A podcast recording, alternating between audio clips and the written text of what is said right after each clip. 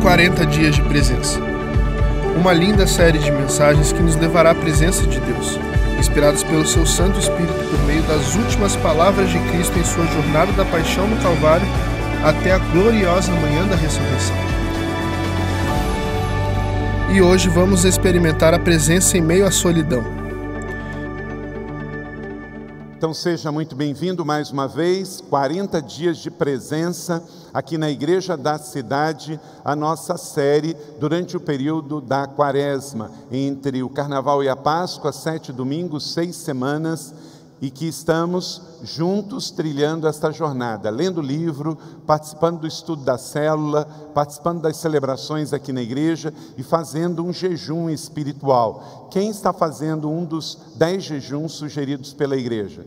Que Deus te abençoe e fortaleça a sua fé.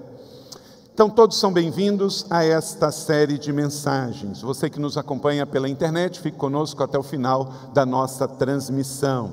O mais importante é o foco que nos mantém vivos e de pé durante toda a nossa jornada aqui na Terra. É uma fé viva, não é uma fé arqueológica, não é uma fé religiosa, é uma fé viva, em movimento, que produz vida. Por quê? Porque ela é baseada em uma pessoa. Declare comigo, mais importante de tudo isso que temos falado, é que o nosso Senhor Jesus venceu e vive eternamente. Você pode dizer comigo? Que o nosso Senhor Jesus venceu e vive eternamente. Essa é a nossa fé. Então isso faz toda a diferença quando nós oramos, quando nós jejuamos, quando nós lemos a Bíblia, quando a gente vem à igreja, porque celebramos um Cristo vivo, não um Cristo morto. Nós usamos a cruz vazia com esta mensagem, essa identidade, porque Jesus, ele ressuscitou, ele vivo está, ele não está mais pregado no madeiro, o seu corpo não está aqui mais entre nós. Ele vive porque ele venceu a morte. Por isso, Paulo, ensinando aos cristãos, de Corinto, em 1 Coríntios 15, 55 e 57, cante este verso, que é um cântico de vitória. Leia comigo. Onde está a morte, a tua vitória? Onde está a morte, o seu aguilhão? O aguilhão da morte é o pecado, e a força do pecado é a lei. Mas graças a Deus que nos dá a vitória por meio do nosso Senhor Jesus. Então creia, você pode declarar vitória sobre a morte. Não é nenhum ufanismo, é uma declaração de fé. Então, diante das lutas e das adversidades, o que importa é celebrar o Cristo vivo, é saber que a nossa vida ela vai se estender para a eternidade, porque Ele morreu a nossa morte para vivermos a vida dele. E talvez você tenha uma história de formação cristã e tenha ouvido tanto isso, mas é importante reafirmar, porque nós vivemos numa sociedade onde muitas pessoas, alguns não acreditam que Deus existe. Outros não acreditam que Deus está vivo e outros não acreditam que Jesus é o Salvador do mundo, tal como a Bíblia diz. Então, além de crermos, nós precisamos também declarar esta fé. Stephen Furtick, autor desse livro que eu acabei de indicar, o caminho que Jesus oferece não é o único caminho da vida. Existem outras estradas espirituais e filosóficas, mas o caminho de Cristo é único, que nos levará para onde queremos ir, isto é, a vida na plenitude da beleza da Sua presença. Então, por isso, nós estamos aqui nesta Páscoa para celebrar isso, para poder declarar isto, porque há muitos caminhos pelo mundo, mas que na verdade no final levam a descaminhos. O caminho da religião não salva, o caminho das boas obras não salvam, não salva. O caminho simplesmente do mundo pela sua própria capacidade de esforço, pela filosofia, pela ideologia, pela religião, não salva. Porque é homem, homem, é uma tentativa do ser humano que às vezes é de boa intenção, seja pela filosofia, seja pelo conhecimento humano, pelas boas obras, pela religiosidade, mas é terra a terra. Nós precisamos do plano de Deus para a terra, do céu para a terra. E é isso que Jesus veio fazer, nos trazer o único caminho que leva até Deus, para nos conduzir à presença. E esta quaresma é para nos lembrar disso. Nós vimos na primeira mensagem, experimentando a presença pelo perdão. A primeira palavra de Jesus na cruz foi: Pai, perdoa, pois não sabem o que estão fazendo. Lucas 23, 34. Só podemos perdoar porque o Senhor nos perdoou primeiro. Então a primeira palavra está ali destacada, foi a palavra perdão. A segunda palavra de Jesus na cruz foi a palavra redenção, porque ele disse em Lucas 23, 43: Eu lhes garanto que hoje estará comigo no paraíso. Então, essa é a segunda palavra de Jesus, é a palavra redenção. A terceira palavra foi relacionamentos. Na semana passada vimos isso aqui. Disse Jesus em João 19, 26 a 27. Quando Jesus viu sua mãe ali e, portanto, perto dela, o discípulo a quem ele amava, disse à sua mãe: Aí está o seu filho. E ao discípulo disse: Aí está a sua mãe. Então, vimos a terceira palavra: relacionamentos. Relacionamento do discipulado. Por quê? Porque o relacionamento com Jesus, ele é precedido de perdão, de salvação, redenção, que gera relacionamentos verdadeiros. Não é simplesmente amizade, é transformação, é discipulado. Ali deu início à vida cristã. Vamos então à quarta mensagem dessa série, experimentando a presença em meio à solidão. Jesus, então, em Mateus 27, 46, disse: por volta das três horas da tarde, Jesus bradou em alta voz. Leia comigo essa palavra que está em aramaico e depois está em português. Todos juntos. Eloi, Eloi, lama sabatani, que significa: Meu Deus, meu Deus, por que me desamparaste? Então vemos que Jesus na cruz se sentiu sozinho. E na verdade, como acabamos também de ouvir com esta canção, o próprio Deus também se sentiu só. Porque quando ele envia o seu único filho e ele era um com ele, a Trindade, Deus Pai, Deus Filho, Deus Espírito Santo, e ele envia, ele envia ele mesmo, ele envia parte dele para nós. Então, Deus também chorou Deus também teve que se afastar do seu filho. Então, não só ele se sentiu só aqui em alguns momentos, como também Deus dá o seu melhor para nós. Então, vamos falar sobre isto hoje, experimentando a presença em meio à solidão.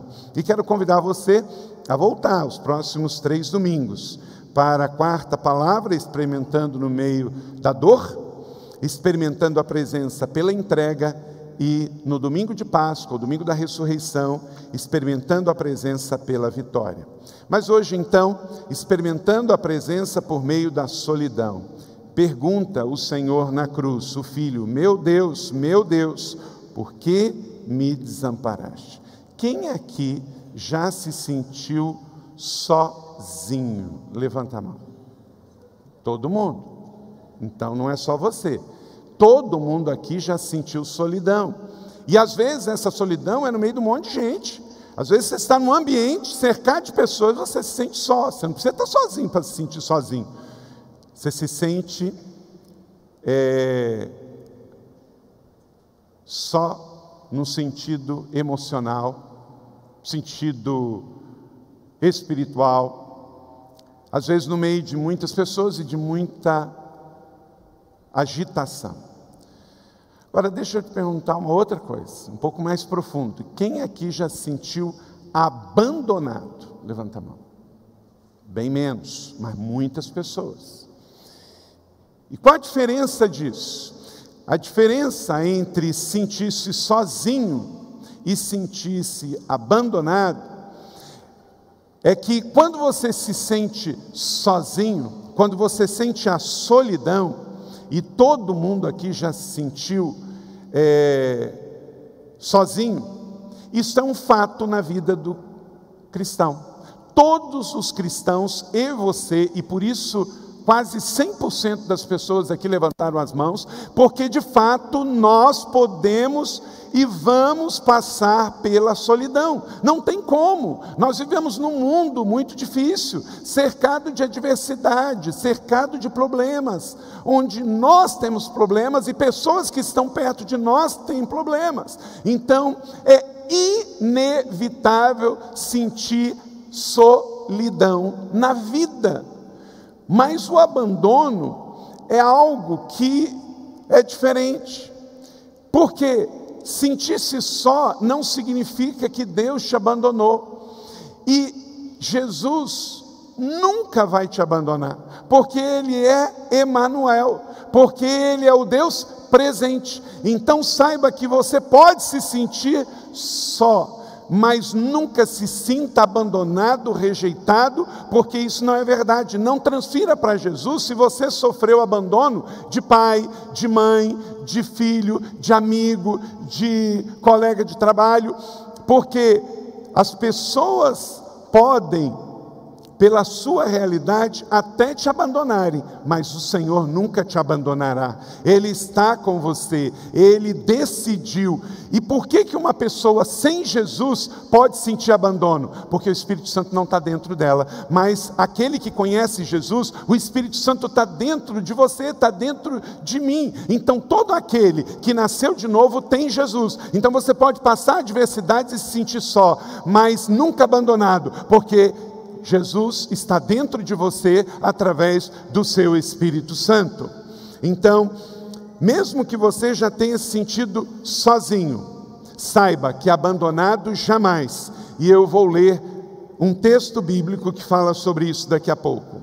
Agora vamos pensar em Jesus. Jesus, o nosso Jesus, pendurado na cruz por aproximadamente seis horas. Seis horas Jesus ficou na cruz.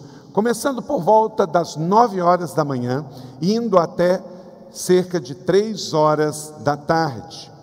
Você consegue imaginar tamanha dor?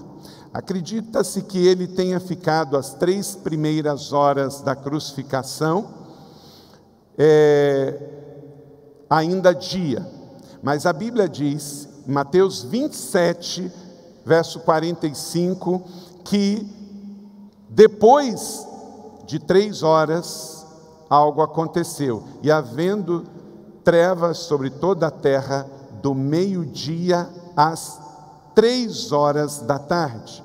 É interessante notar o seguinte: provavelmente Jesus disse a palavra perdão, redenção e relacionamentos na parte que estava claro, na parte que estava tudo visível, tudo dia. Mas, segundo essa informação do texto, que ao meio-dia tudo ficou escuro, houve trevas, não sabemos se foi um eclipse total, não sabemos se foi uma nuvem negra que veio sobre o céu, mas a Bíblia diz que ao meio-dia houve trevas sobre a face da terra. E o que, que acontece depois do meio-dia? Vêm as palavras de Jesus depois desta hora, que a primeira é essa de hoje. Meu Deus, meu Deus, por que me desamparaste? Todo mundo aqui já passou ou vai passar por tempestades na vida. Elas vão chegar. Não é se vão ou não vão, a questão é quando. Não dá para viver na terra com um dia de sol todos os dias. Um dia vai ser de nuvens, um dia vai ser escuro, um dia vai ser negro, como Jesus na cruz. Ele então, no momento em que ele sobe ao madeiro crucificado, ele então lança três palavras sobre nós, uma palavra de perdão para todos nós, perdoa, uma palavra de redenção, Hoje você, pecador arrependido, vai estar comigo. Maria, aí está o seu filho. João, aí está a sua mãe. Uma palavra de relacionamento. Mas aí vem a noite. E aí ele se sente desamparado, ele se sente sozinho. Nos momentos difíceis da vida, de desertos da vida, que todos nós passamos, seja por um momento difícil, como o da irmã Neia, que perdeu seu filho, como do Marcos, que está com seu filho, a sua filha na UTI, como eu e você que sofremos injustiças, críticas, problemas, problemas com relacionamentos, problemas financeiros, problemas com pessoas, problemas no trabalho. Talvez o seu dia chegou. O dia de você entender que as horas de escuridão fazem parte da vida na terra. Não sabemos o que exatamente aconteceu ali com Jesus na cruz em Jerusalém naquele dia. Como disse, se uma grande e densa nuvem escura, se um eclipse total por três horas, ninguém sabe, mas uma coisa podemos dizer com clareza: que aquele quadro que Deus permitiu na natureza expressou exatamente o momento que o Filho de Deus estava se sentindo, com tudo no escuro, com um momento de trevas profundas. Ele estava vivenciando isto. E Stephen Furtick diz também: o que quer que tenha causado a escuridão sobre a terra retratava o que se passava no espírito de Jesus. O Filho de Deus sentia como se o sol do favor do Pai tivesse se apagado pelo eclipse dos pecados do mundo. E ele sente o peso do pecado do mundo e talvez seja a hora mais difícil. Podemos afirmar que mais difícil do que as chicotadas, os espinhos, os pregos ou a asfixia de ter o seu pulmão sendo inundado de sangue. Aquela hora era a hora mais difícil. O pior aspecto da crucificação foi Jesus ter se sentido separado do seu Pai. Porque Jesus foi feito para santificação. Eu e você fomos feitos para santificação. E o que, que é santificação? É ser separado do mundo, é ser separado do pecado, para justamente estar um com o Senhor. Jesus é um com o Senhor, por isso nele não habitava pecado. E o que, que nos separa de Deus? É o pecado. Então, quando Jesus toma sobre ele todo o pecado da humanidade, ele se sente o quê?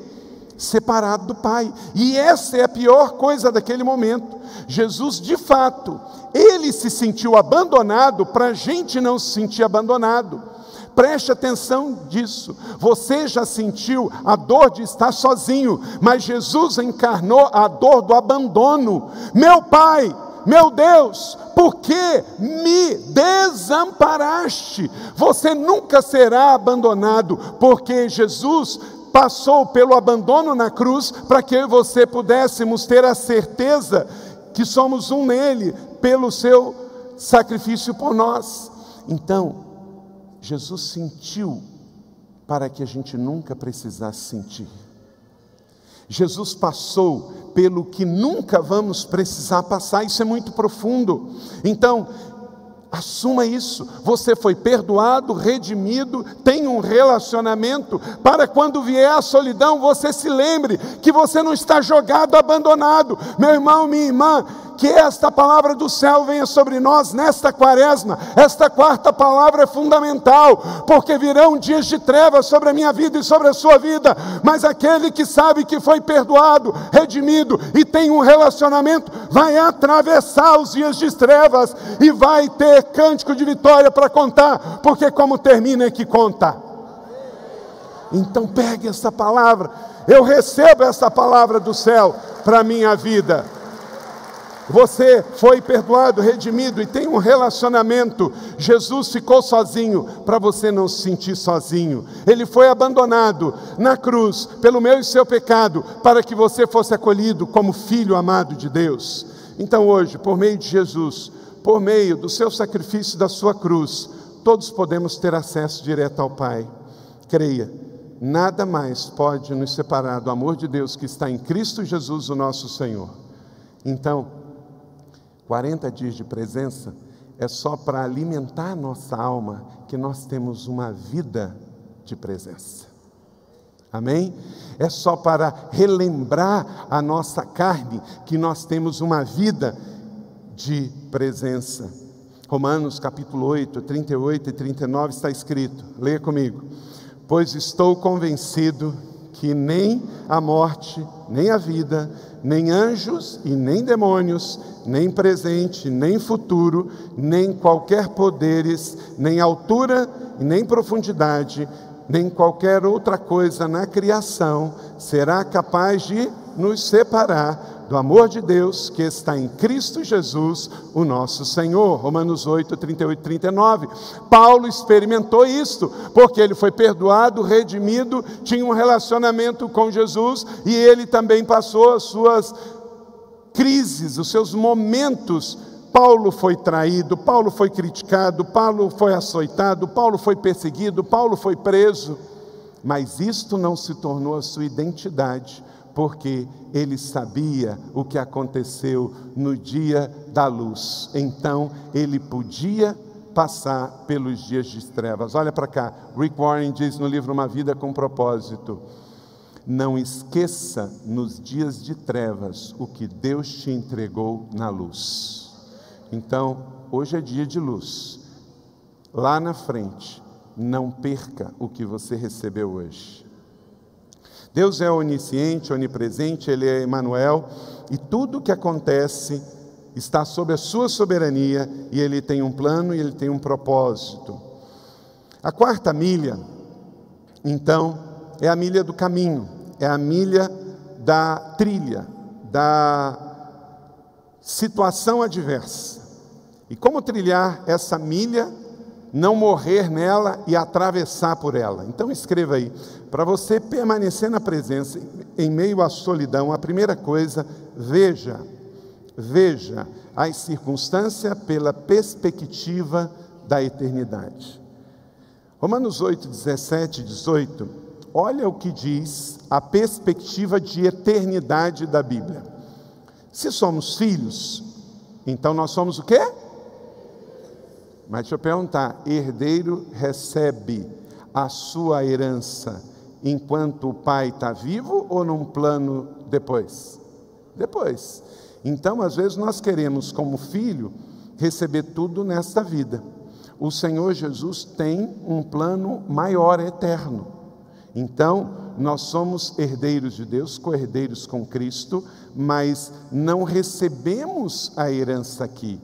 Ela virá então, não perca de vista a perspectiva do que está por vir. Então, se somos filhos, somos herdeiros. E se somos herdeiros de Deus, também somos co-herdeiros por Cristo. Quer dizer, você recebe sua parte de filho e recebe a sua parte de noiva do cordeiro. Recebe duas vezes, como filho de Deus e como também igreja como noiva de Cristo. Se de fato participamos dos seus sofrimentos, isto é, se de fato passamos pelas noites escuras, pelas adversidades da vida, para também participarmos da sua glória. Então o melhor está por vir, sim, porque nós somos herdeiros de Deus, co-herdeiros por Cristo. Enquanto estamos na terra, atravessamos adversidades. Você vai passar por perdas, vai passar por injustiças, por críticas. Vão dizer justamente o que você não é para te roubar o foco, para que você pare. Por exemplo, a Bíblia diz que você é agraciado por Deus, mas vão vir pessoas do mundo e vai dizer você é um desgraçado. Isto é, vai querer querer colocar em você aquilo que justamente você não é. Então você tem que ficar com aquilo que você já tem, que você recebeu. Então está escrito isso. E considerando que os nossos sofrimentos na terra, obrigado Senhor, você também deve agradecer. Os nossos sofrimentos atuais não podem ser comparados com a glória em que nos será revelada. Então, realmente, como dizem os americanos, the best yet to come. O melhor está por vir. Amém? Não é frase de efeito, não, está escrito aqui em Romanos capítulo 8, 17 e 18. Não é mensagem de autoajuda, é mensagem de ajuda do alto. Para você atravessar e viver. Mas aí você tem que viver com perspectiva do mais alto, perspectiva do eterno. Quando a gente está viajando de avião, em alguns aviões, você já viu que tem, principalmente avião maior, que é de longa distância, tem uma janelinha de um vídeo na frente, em que você vê no mapa, chama Air Show em algumas aeronaves, que mostra o percurso do avião. Esses dias eu peguei um avião e ele tinha uma tempestade. Olha como é que ele fez, gente. Eu já achei que ele não ia pousar mais. E ele estava aqui e o avião vinha do Rio para cá e ele rodou uma, rodou duas, rodou três, rodou quatro, rodou cinco. Gente, isso acontece o tempo todo nos aeroportos, ou para chegar ou para sair, né? E já estava, era um avião pequeno, ele já quase que ia voltar para o Rio de Janeiro, porque estava com pouco combustível, mas ele pousou. Então, é muito comum, quando a gente olha muito perto aquele mapinha, e normalmente os aviões têm três ou quatro telinhas para você ver isso. Uma, duas, três ou quatro.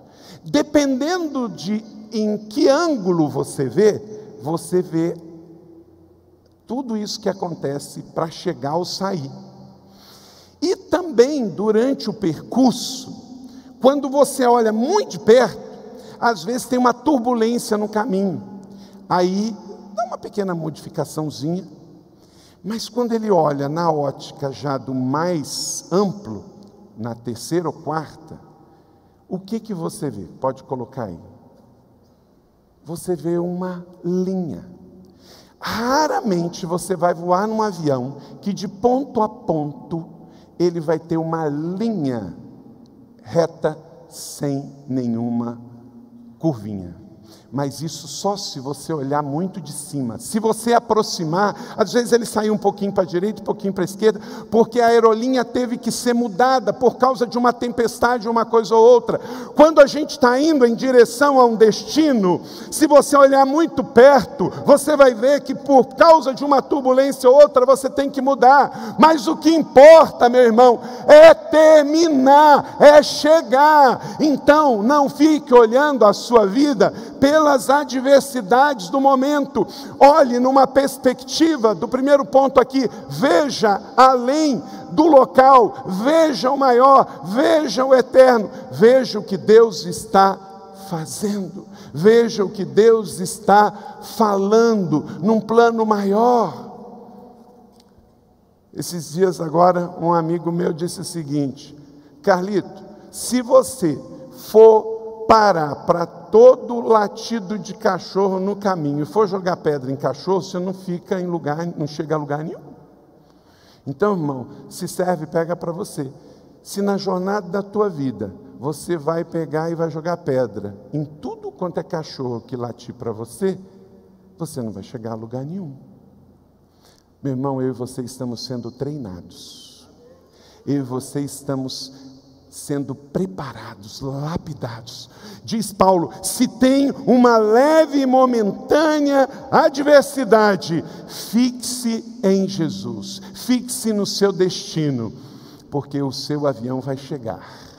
E olhando de cima, não vai dar nem para ver que houve tempestade no seu caminho, em nome de Jesus. Então, olhe, avance tudo se discerne espiritualmente e tudo é para o nosso crescimento. Vamos dizer isso juntos?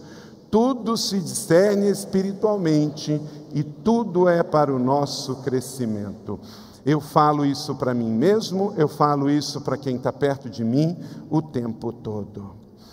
Na perspectiva eterna, problemas e sofrimentos ficam pequenos, porque eles são oportunidades de corrigir o curso.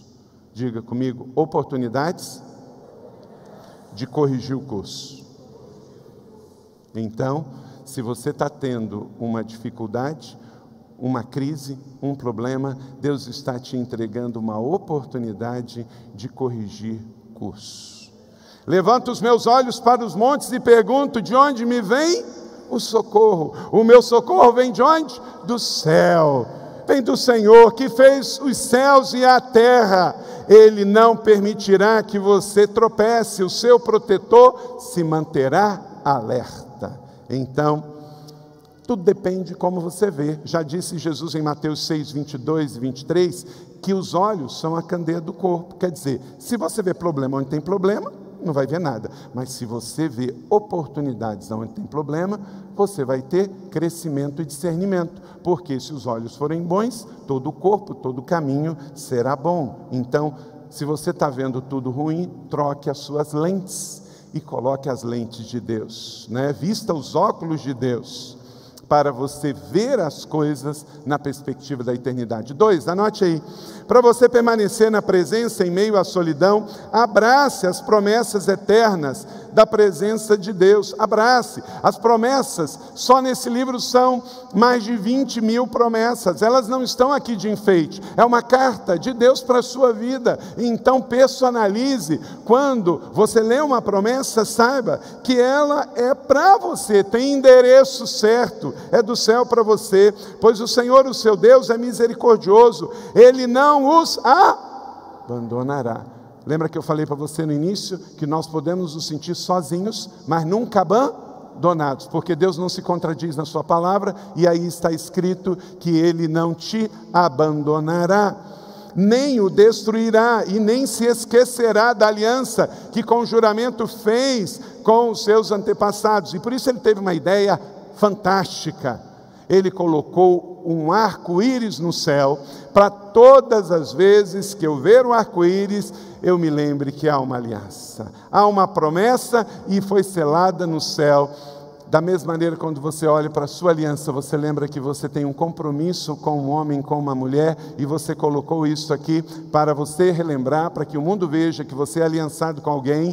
No céu tem uma aliança feita, multicor, para lembrar que Deus tem uma aliança com você, Ele não vai te abandonar. Então, 40 dias de presença, receba a palavra do céu que diz que em meio aos seus dias de solidão, você não pode e não deve se sentir abandonado, porque você está aliançado com o Senhor.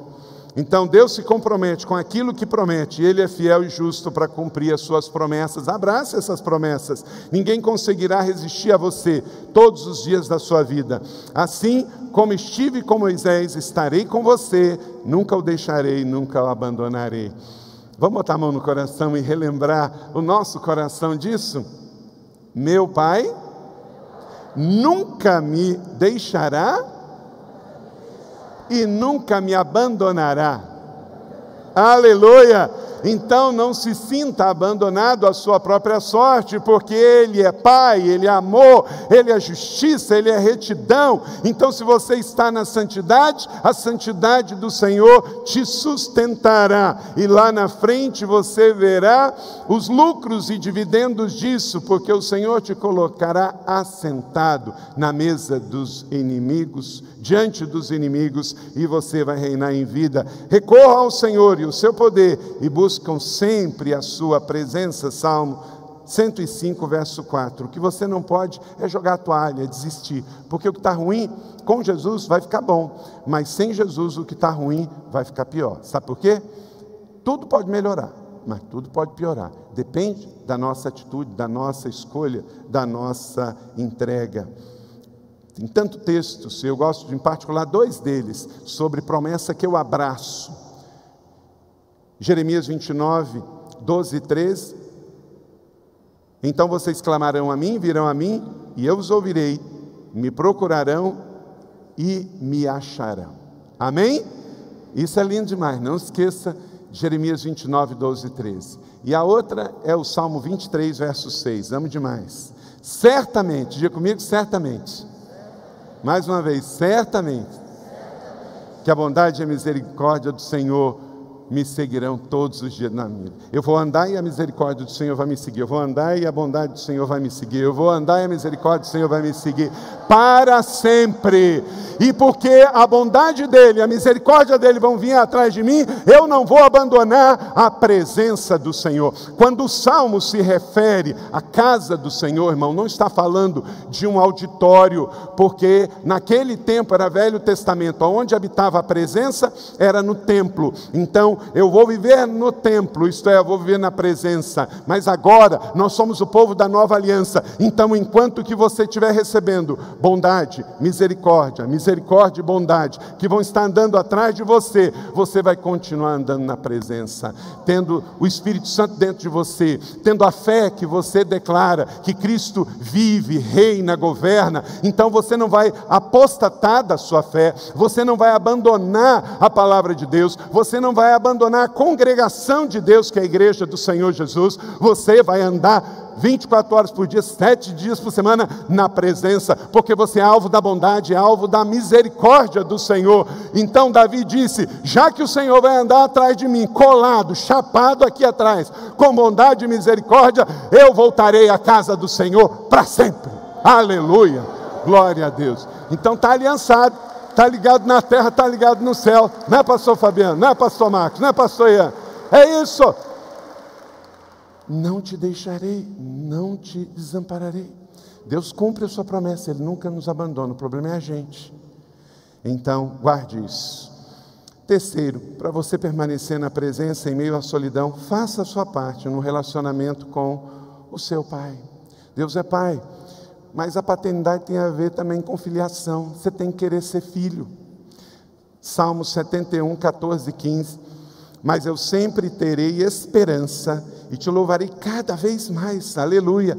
A minha boca falará sem cessar da tua justiça e os teus atos incontamináveis, atos de salvação. Continue alimentando a sua esperança em Deus, louvando a Deus e servindo as pessoas e agradecendo a Deus pelas circunstâncias, porque quem agradece, cresce e vai mais longe. Repita comigo: quem agradece, cresce e vai mais longe. Então, se você está atravessando seu dia, sua semana, sua estação de solidão, creia que o Senhor está contigo. Então, ressuscitamos com Cristo, então vamos manter o nosso pensamento nas coisas do alto e não vamos tropeçar na terra. As circunstâncias não mudam você, as circunstâncias revelam você. Não é possível. Um cristão atravessa uma adversidade e aí ele vira outra pessoa. Não, está tudo errado. As circunstâncias só vêm para fora aquilo que a gente é. Por exemplo, é comum ver algumas pessoas que, quando atravessam uma dificuldade, não dá nem para se ler as redes sociais dessa pessoa, porque vira um muro de lamentações. O muro de lamentações é na praça da esplanada, lá em Jerusalém. Então, não pode porque você está atravessando uma tempestade. Tempestades passam. E aí você vai arrumar um outro problema. Então é hora de manter a serenidade, a paz.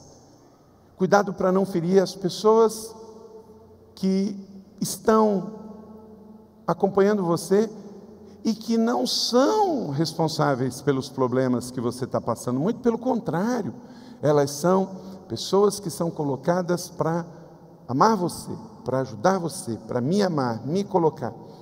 Coloque o seu fio terra no lugar certo.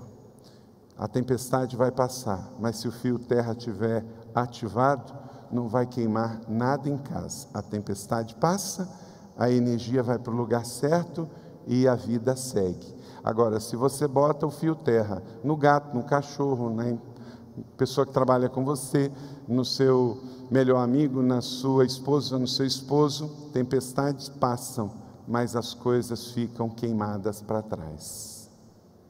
Permaneça na presença, em meio à solidão, em quarto. Pacientemente durante sua jornada. Então, você tem aqui um quarto estágio. Permaneça paciente. Isso para mim é difícil, eu não sei se é para você. Depende do temperamento de cada um. Eu sou mais ativo, mais agitado, mais inquieto. Então, quando tem que segurar mais, para mim é mais difícil.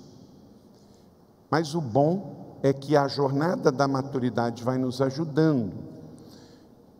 E para quem não tinha pavio, agora ter um pavio curto ajuda bastante. Né? Perseverança, paciência durante a jornada. Colossenses capítulo 1, verso 11, leia comigo.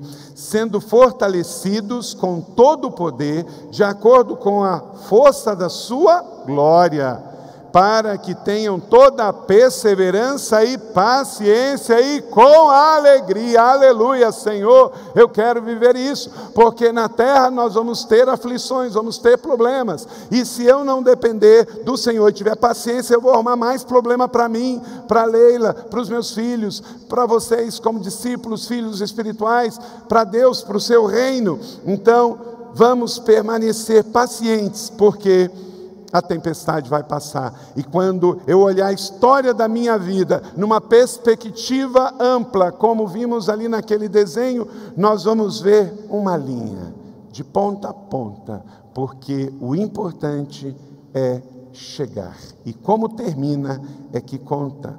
Paciência, perseverança caminham juntas. Esperar no Senhor não é sinônimo de preguiça eu espero no Senhor crendo, trabalhando, produzindo, só que não alimentando a minha aflição. Aqueles que esperam no Senhor, a Bíblia não fala que vai dar tudo de uma hora para outra. Vamos, às vezes, ter que esperar, mas não esperar em vão, esperamos no Senhor, e Ele renova as nossas forças, voam bem alto como águias, correm e não ficam exaustos, andam e não se cansam. Eu sinto as minhas forças renovadas neste domingo. Eu sinto a alegria do Senhor renovada sobre a minha vida neste domingo. E eu acredito que o jato da história da nossa vida, desta igreja, querido, só está no portão de embarque. Nós não chegamos nem na pista de decolagem. Imagina a pista, imagina a subida, imagina o voo cruzeiro. O melhor está por vir, meu irmão, é no final da pista que o jato decola. Jato não é helicóptero que sobe de uma hora para outra para levar peso grande, tem que ter pista, e pista de três quilômetros e meio, para chegar lá e decorar, decolar. Então, vamos, vamos unidos. É o ano da conquista. Joseph Gallatin, na semana da virada, Deus tem nos dado nos últimos dez anos uma hora.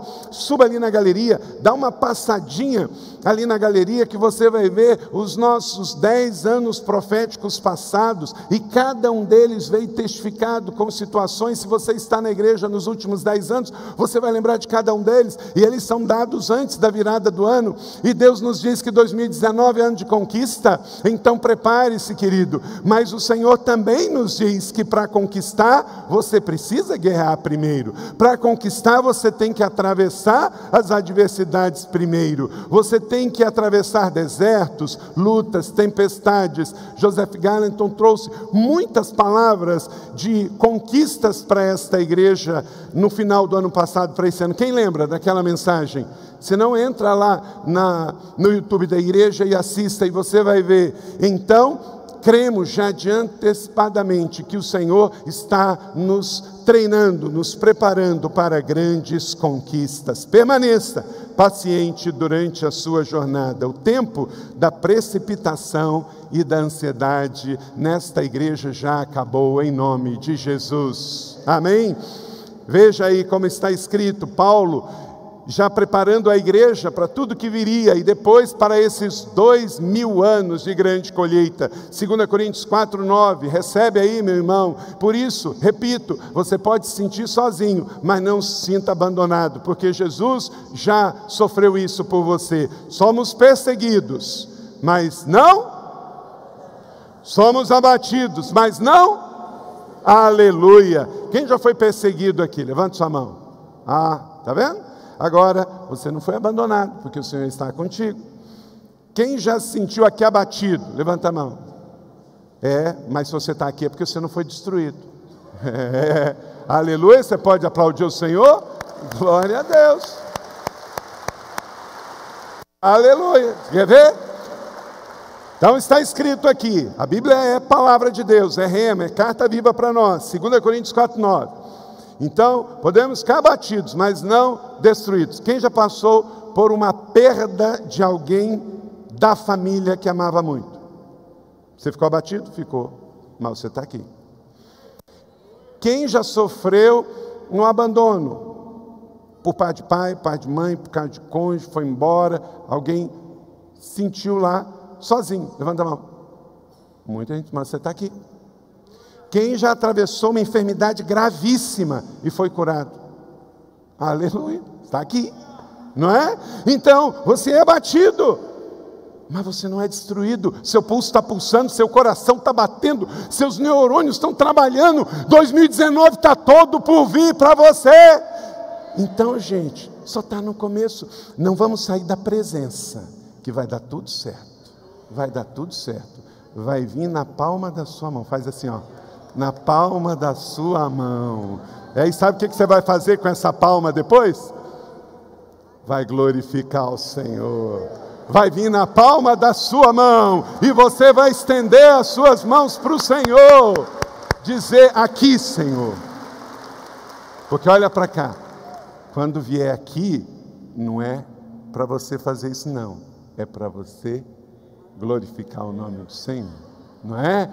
Aí depois vai ter para você comer, para você dar para todo mundo, mas a primeira coisa é glorificar o nome do Senhor. Herodes morreu e foi comido por verme, diz lá em Atos, porque ele não glorificou o nome do Senhor. Então, na vida ou na morte, na adversidade ou na abundância, nós glorificamos o nome do Senhor. Amém? Então, recebe essa palavra da fé, você vai ser perseguido. Só pelo fato de você ser de Jesus, você ser um cristão, você vai ser perseguido. Mas você não vai se sentir abandonado. Você vai ser abatido pelas circunstâncias da vida, como eu mostrei aqui, e todo mundo deu o seu testemunho. Mas não foi destruído. Quem passou aqui quando você namorava alguém que o outro terminou com você? Levanta a mão. Pode levantar a mão. Olha que monte de gente. Você não sentiu a pessoa mais feia da terra? Mais ferida, mais rejeitada, mais. Está vendo? Eu vou perguntar de novo. Eu, eu também vou levantar a mão, tá? Tá? Levanta a mão, quem passou por isso? Aí, só dar o meu exemplo já ajudou uns 300 aqui hoje, não é? Agora, como é que Deus foi bom? Gente, hoje, hoje, eu ia vir para a igreja, estava tomando café. Daqui a pouco chegou a minha esposa. Na, na, eu falei assim: Uau! Eu, eu, eu, eu não só disse uau, eu falei assim: Mozinho, fica aí, deixa eu tirar uma foto. Porque tá bonito demais. Quem me segue nas redes sociais viu. É, senão, vai lá que você vai ver. Você vai entender do que eu estou falando, né? Agora, quando eu tinha 17 anos, uma menina me deu um chute naquele lugar. Gente, eu me eu queria morrer. Não é? Mas lembra do mapa do avião? Como termina é que conta. É isso aí, meu irmão! Como termina é que conta! Você tem. E quando a gente passa uma adversidade na vida, aí ainda mais, também as circunstâncias, elas limpam o ambiente ao redor. Sabe por quê? Você vê com quem que você pode contar. Você vê quem é quem. Você vê quem está junto, não é? Porque, meus irmãos, já disse as Escrituras, coisa mais fácil é você ir numa festa, não é?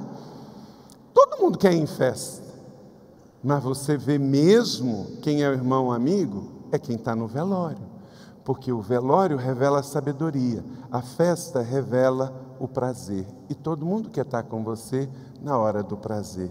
Então, meus irmãos, vamos dar graças por todas as coisas, porque às vezes uma tempestade, você já percebeu, quando cai uma chuva muito forte, tem um problema que ela destrói um pouco o nosso meteorologista aqui, o nosso maestro, né, Marcos?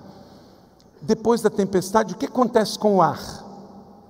E purifica, porque aquela poluição que estava no ambiente, aquele cheiro ruim que estava no ambiente, aquele, aquela coisa nublada, tudo passa, porque quando a tempestade passa, ela leva, ela lava, ela purifica, ela abençoa. Então, meu irmão, fica firme, porque com Jesus as tempestades vão passar, mas você vai receber renovo de Deus. O domingo vai chegar. A história não termina na sexta-feira. A sexta-feira ficou por noite três horas, mas passou. Diga comigo, passou.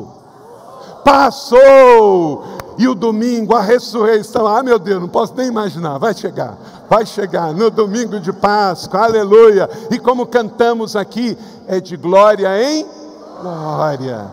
Então, cinco e último, obedeça como estilo de vida. Sabe por quê? Lucas 22, 42.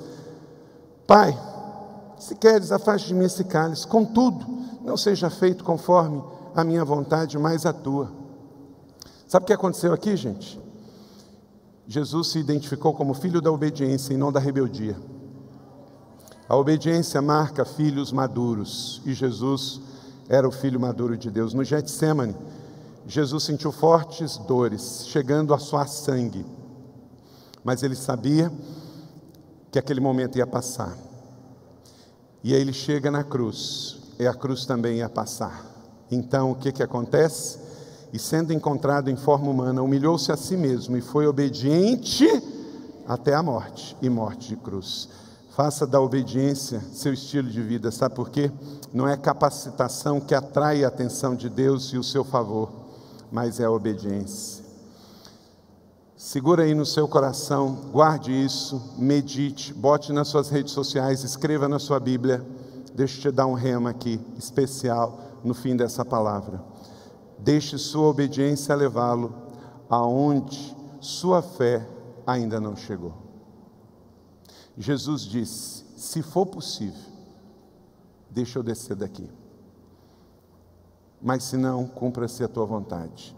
Jesus foi até o fim pela obediência ao Pai.